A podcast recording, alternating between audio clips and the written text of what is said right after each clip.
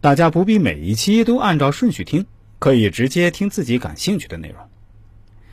在鬼谷子的理论体系中，大运流年与四柱构成三合官局，身弱，则此年主不吉，多是非；大运与四柱构成三合财局，身弱，则此运钱财多耗损；大运用神到位，则此运多主平安、兴旺、发达。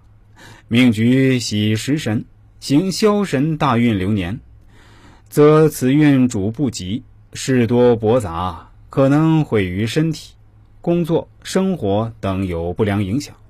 日支和大运之合为忌神，防婚姻有所变化。如果日干为甲木，与流年与日柱天克地冲，多有行伤之灾。流年冲克阳刃，主此年不顺，多有行客之灾。如大运遇桃花，多有异性缘。柱有官星。大运流年与伤官，则此年多灾伤；身旺，日干和流年干合财，则此年财运不错。如果流年和月柱天合地合，主此年家里有喜事。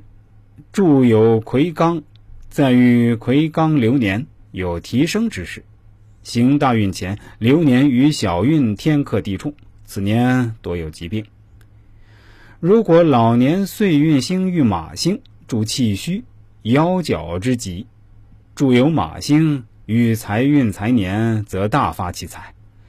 桃花带阳刃，如运冲桃花或流年冲桃花，应多注意。大运流年与命局相刑，则此年不利，多有行商或官非。下面再给大家推荐一个例子，供大家分享。第一种情况。叫元辰之岁，如果阴男阳女，则时官出入之年；如果阴女阳男，则更看元辰之岁。男阳年生为阳男，看元辰。元辰的取法，阴女阳男生年干比之冲进一位，阴男阳女退一位。第二种情况叫行长生运。主创建作新之事，有思想、健康、事业、环境、生活方式等方面的改变。走长生运，人会发胖；行临官运是禄运，大都有结婚生子、发财置产、添进人口、快乐享福之事。